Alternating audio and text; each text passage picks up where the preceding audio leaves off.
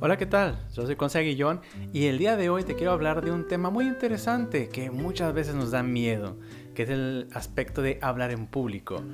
No sé si te ha tocado hablar en público por necesidad o por eh, gusto o por aventurero, pero en mi caso fue por necesidad.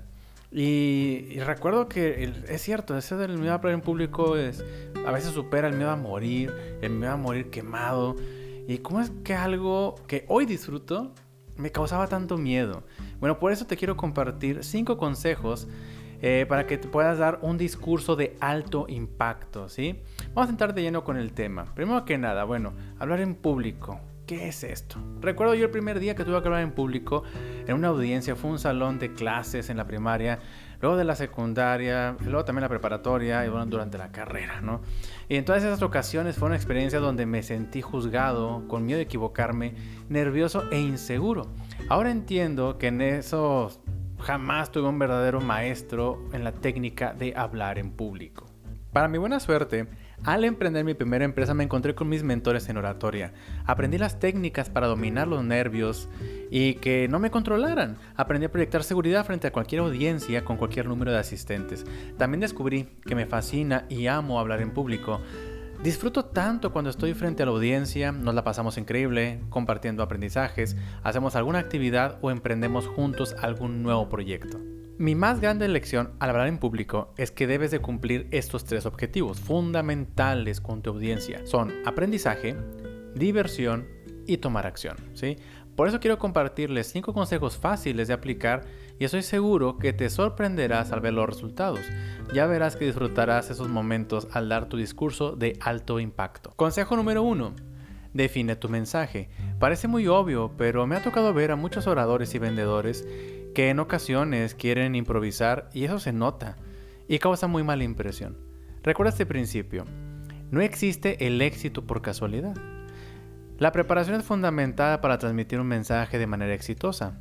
Siempre prepárate en el tema que vas a exponer, investiga y profundiza en el tema al grado que te sientas con la seguridad para desarrollar ese tema. Y te comparto un consejo además. No solamente sea un teórico que platique a las cosas, vívelo. Si vas a hablar de un tema, practica esos conceptos, hazlos parte de, parte de ti. Me ha tocado ver gente que habla de liderazgo que no lo aplican en su vida y luego explican los conceptos a un nivel teórico que se ve que ni siquiera lo han entendido y mucho menos lo han experimentado, ¿sí? Entonces, el aplicar el concepto, el aplicar el conocimiento te da mucha certeza de lo que vas a exponer. También te voy a compartir una técnica que me fascina para desarrollar un tema. Se llama Storyboard. Y yo uso una versión muy simple, que es post-its. Usa los post-its, exactamente. Esas hojitas pequeñas que tienen un poco de engomado que puedes pegar para que puedan fluir las ideas. En una mesa totalmente limpia y libre de cosas, coloca un post-it con el tema central y pégalo en la esquina superior izquierda, ¿sí? Y vamos a escribir todas las ideas principales en orden cronológico del tema que quieres eh, desarrollar, ese hilo conductor para que no vayamos dando vueltas por todos lados. La ventaja es que si no te gusta el orden o flujo de las ideas, las puedes reorganizar fácilmente es muy divertido. Además de que este proceso te ayudará a estimular tu creatividad y muy seguramente vendrán más ideas complementarias al momento de estar eh, formando este storyboard, ¿sí?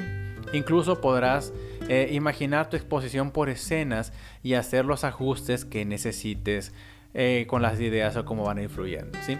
Esa técnica funciona de maravilla. Ya que tienes el flujo de ideas, debes de contar con la introducción, desarrollo y conclusión, también llamado cierre o llamado a la acción. Esto lo podemos resumir en tres ideas. Diles lo que les vas a decir, avísales de qué vas a hablar, ¿sí? A la gente le gusta saber de qué se va a tratar esta plática. Diles también el mensaje, que es entrega tu mensaje de una manera simple y amena y también diles al final lo que les dijiste. Es recordar, es retomar, es resumir las ideas más importantes para que podamos cerrar esa plática y la gente se lleve contenido de valor. Para cerrar este primer consejo, aplica ese otro principio en tu discurso. Sé conciso, preciso y macizo. El rollo mata el entusiasmo. Si lo puedes decir de forma simple, aprovecha y dilo con menos palabras. Steve Jobs lo dijo de forma increíble. La máxima sofisticación es la simplicidad. Con eso quiero decir que entre más simples y fáciles de digerirse en tus ideas, podrás tener más éxito con tu plática. Date el tiempo de repasar tu discurso y elimina la paja, borra lo que esté de más. Lo que puedes decir simple, déjalo simple, ¿sí? A veces pensamos que querer adornar mucho las cosas va a mejorar el impacto y nada que ver. La gente se desconecta y se va a dormir, ¿sí?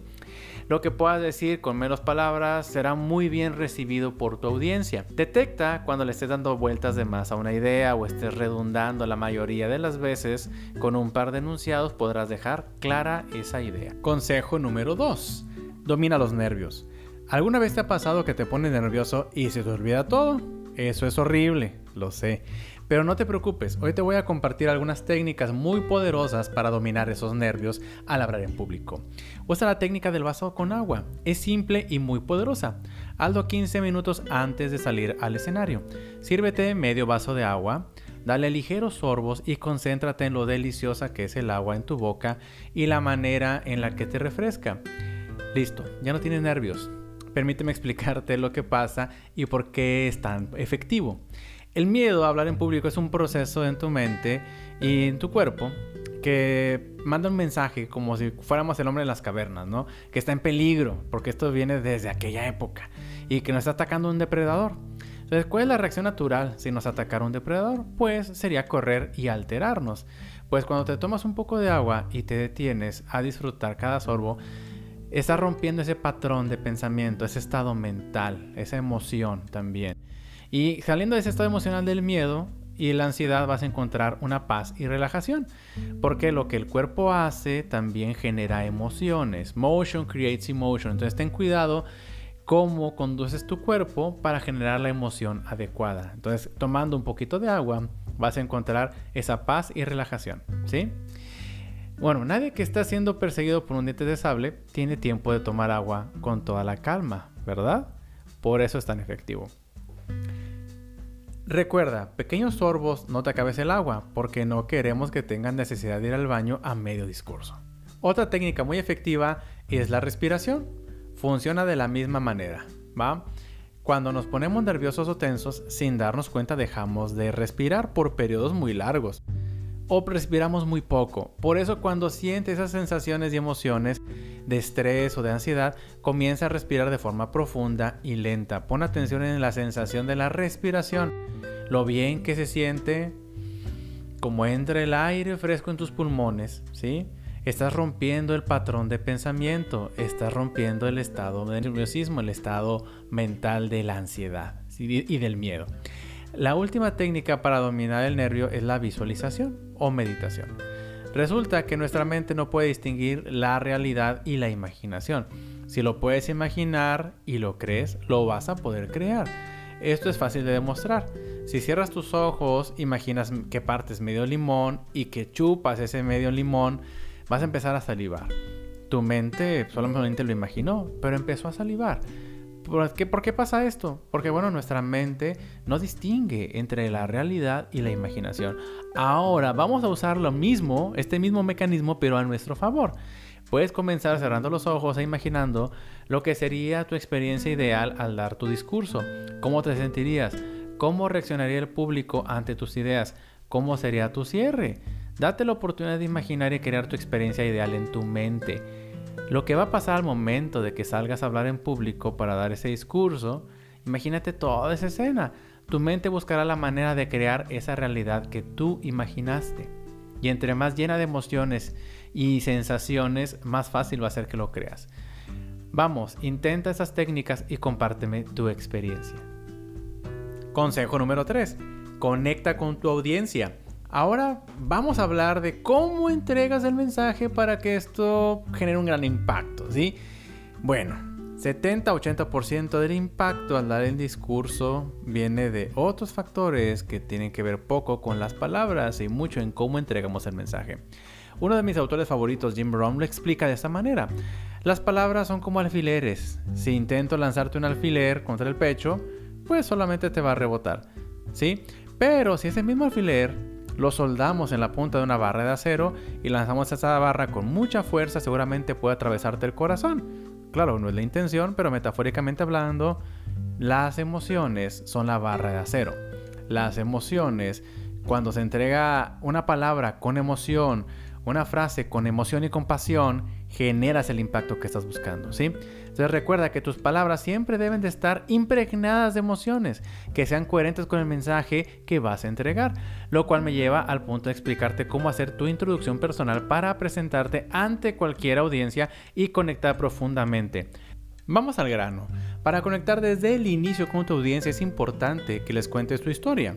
Pero que no sea de esas historias largas y aburridas que no llegan a ningún lugar concreto. Tampoco que sea de esas historias que provocan que la audiencia diga en su mente, ¿y a mí qué? Me refiero a que cuides, que no provoques esos pensamientos de, ¿a mí qué me importa esos tantos datos técnicos? Eh, yo no, yo quiero soluciones, ¿no? ¿no? No quiero tanta información. Que la gente no diga en su mente, a mí qué me importa que sea graduado de tal universidad, o que sea tan inteligente, o que sea tan exitoso. Por esa razón debes de cuidar de, tu discurso, que no esté lleno de esos a mí qué, ¿sí? Que la gente diga, yo también me he sentido de tal o cual manera que se identifiquen contigo. Entonces, procura que provoque muchos pensamientos que digan yo también, ¿sí? Siempre será más fácil conectar con las personas que les compartes algún reto que tuviste en tu vida para llegar a donde estás el día de hoy, ¿sí? La audiencia quiere conocerte y conocerte bien, a profundidad. ¿De dónde vienes? ¿Quién eres? ¿Qué hiciste? ¿A dónde has llegado? ¿Para dónde vas ahora? Recuerda este principio fundamental de la comunicación.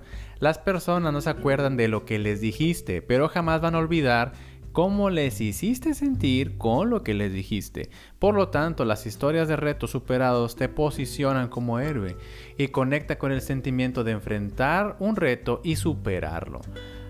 Así que al iniciar tu discurso debes de hablar de corazón sobre las emociones involucradas en esa historia, en ese reto, en esa lucha que pudiste superar, para que la audiencia diga, yo también me he sentido de tal o cual manera, he conectado con esa emoción.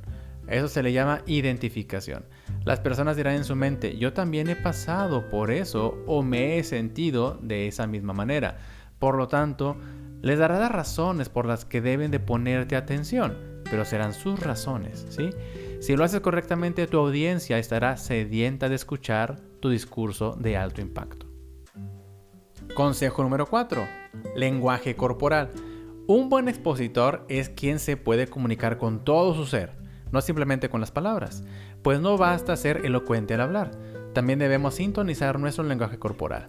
Un concepto importante, más importante que las palabras, la manera de expresar el mensaje es más importante. Tu lenguaje no verbal dice más del 75% del mensaje.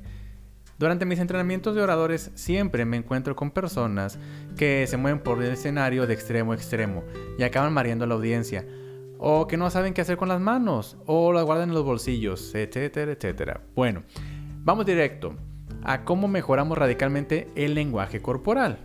Un primer, en primer lugar, en primer lugar, el movimiento. Cuando vas empezando en el mundo a hablar en público, el exceso de movimiento o caminata dentro del escenario transmite ansiedad e inseguridad. Ese es el truco para solucionarlo. Imagínate que tienes una pistola de clavos en cada mano. Ahora apunta tus pies y dispara un clavo en cada pie y déjalo ahí fijo en el suelo sin moverlo, ¿sí? Una postura fija en los pies con un poco de movimiento en el torso transmitirá mayor seguridad.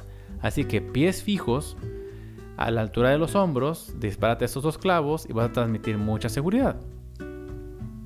Ahora, ¿qué hacemos con las manos? Para iniciar, jamás las pongas en los bolsillos, porque transmites un mensaje que oculta algo. Mejor colócalas relajadas a los costados y cuando hables, procura mostrar las palmas de las manos hacia arriba y hacia enfrente, ¿sí? Eso transmite un mensaje de transparencia y confianza, que no ocultas algo. Ten cuidado de no frotarte las manos demasiado o de rascarte la cara o la cabeza, pues transmites nerviosismo e inseguridad. Lo mejor es que coloques tus manos relajadas y practiques en el espejo diciendo frases y moviendo tus manos, sincronizando el movimiento de boca, palabras, manos, ¿sí?